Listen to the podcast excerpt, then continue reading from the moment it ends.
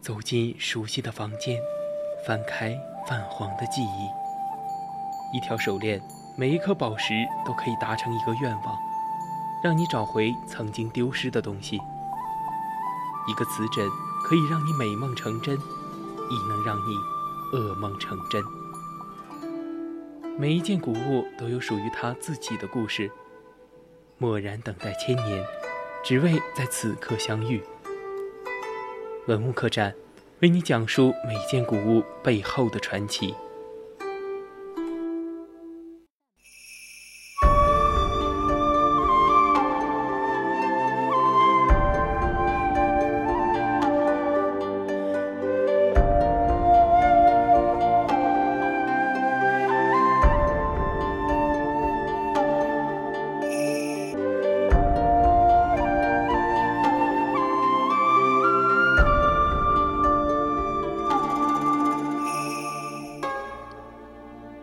青春调频与您共享，亲爱的听众朋友们，大家好，欢迎您继续收听 Muse 广播电台为您直播的《百科探秘之文物客栈》。今天的文物客栈将带您探寻青铜神树的相关知识。在此之前，千万不要忘了加入到我们的 QQ 听友私群二七五幺三幺二九八，或者到荔枝 APP 上面与我们进行互动。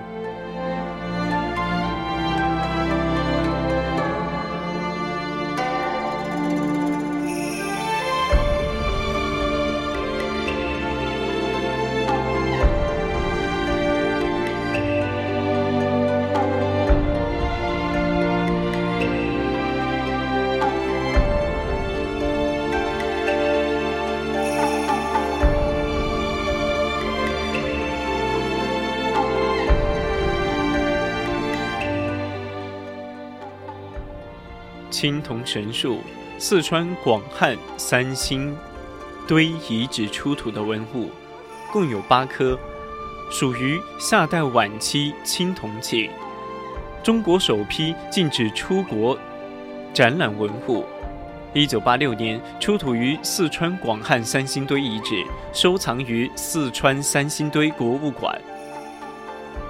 其中大号神树高达三点九六米。树干残高三点八四米，有三层枝叶，每层有三根树枝，而树枝上的花果或上翘或下垂。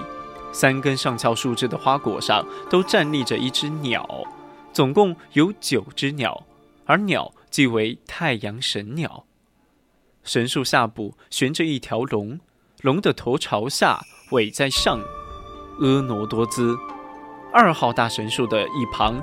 同样有一条蜿蜒盘河的龙，神树与神龙的一体形象，使神树显示出非凡的魅力以及深厚的象征。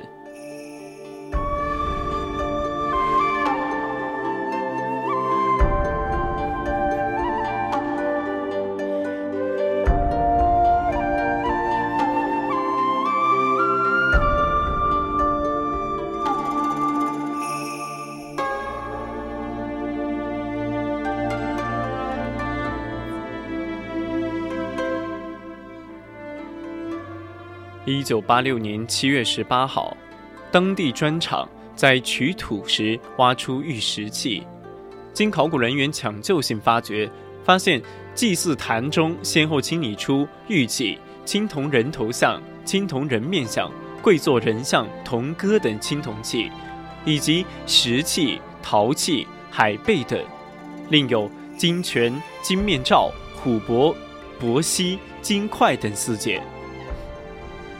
同年八月十四号，距一号祭祀坛东南约三十米处，发现二号祭祀坛，发现更多文物，高大繁缛、精美的青铜器，各不相同的青铜人头像，大大小小的青铜面罩，闪闪发光的金面罩、金面人头像，巨大的铜树，以及玉环、玉璧、玉罩、玉戈、玉珠等。而青铜神树便是其中之一。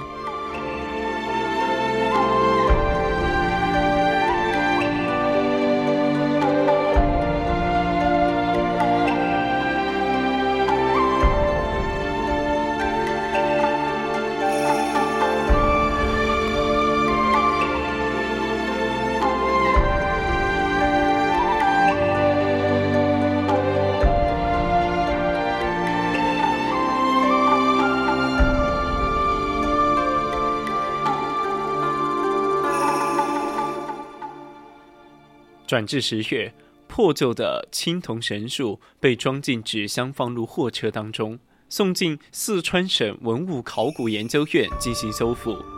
而青铜神树被土层夯实，变形尤为严重，树枝断为三节，树干断成十八节，其中的鸟儿、果实碎片多得难以计数。修复神树的工作一直持续到一九九六年，杨小屋和他的团队一共用了十年时间才将神树修复，其中完成主要神树的面貌花费八年。剩下两年则是做完善工作。一九九七年，山星堆博物馆开馆之后，青铜神树挪至此馆收藏。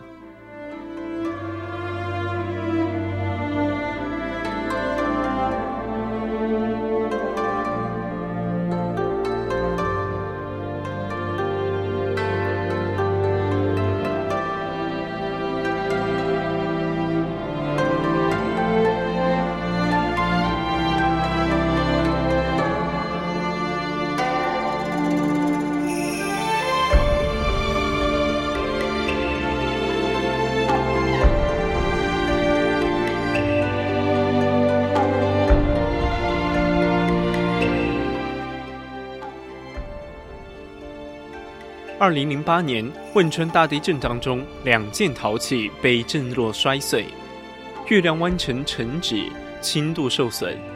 镇馆之宝青铜神树却没被摇倒。查看录像时，发现青铜神树当时不停地摇晃，但由于神树被一根银色钢丝牢牢固定在玻璃罩内，底座也用牢固的螺丝钉加固在大理石石板底座下。所以没有倒下，但经过检查发现，还是有一部分钢丝绳被完全摇松。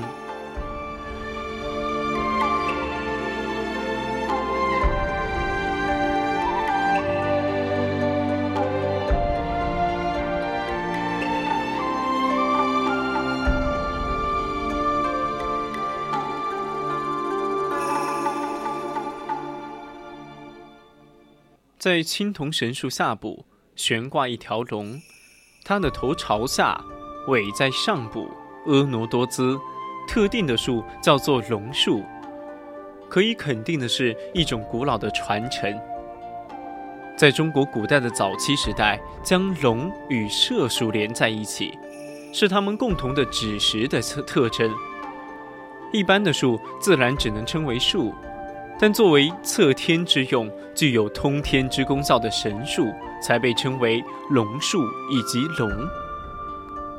由于测天确定节食对农业社会的重要意义，所以这种通天龙树渐渐被赋予诸如保护庄稼丰收、邦国安全、掌控雨水，甚至动植物生长繁殖等多重神性功能。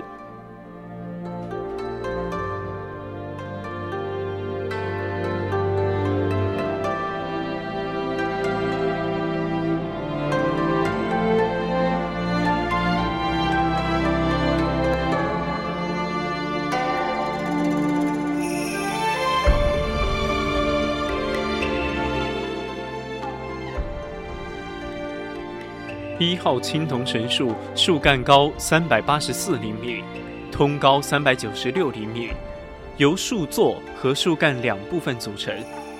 树座略呈圆锥状，底座呈圆环状，上是云气纹。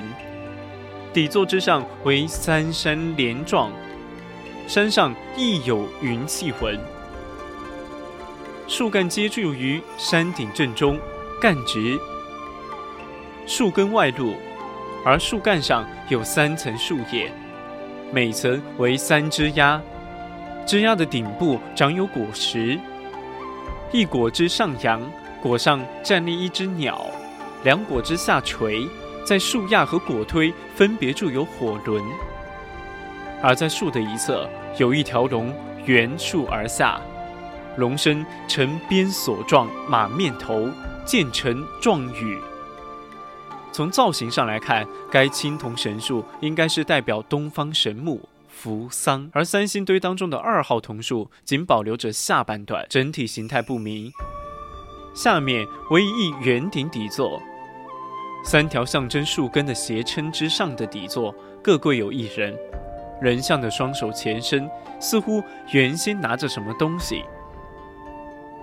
而能够复原的树干每层伸出三根树枝，它的枝头有一长一短叶片，其后套有小圆圈，与一号大桐树基本相同，但树枝的主体外张并且上翘，鸟栖息在树干花蕾的叶片中间，这不同于大号一树。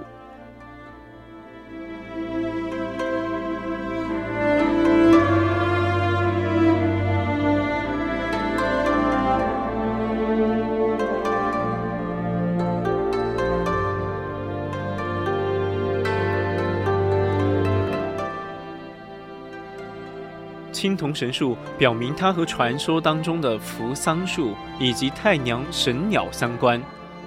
据说，在遥远的东方和西方各有一棵巨大的扶桑树，那是太阳神鸟升起和栖息的场所。每天早上，太阳神树从扶桑树上升起，而晚上就落在扶桑树上休息，并且远古传说天有十日。每天升起一个太阳，其余九个太阳，神鸟就栖息在树上。而铸造于三千年前的青铜神树极为壮观，独树一帜，皆为世间罕见。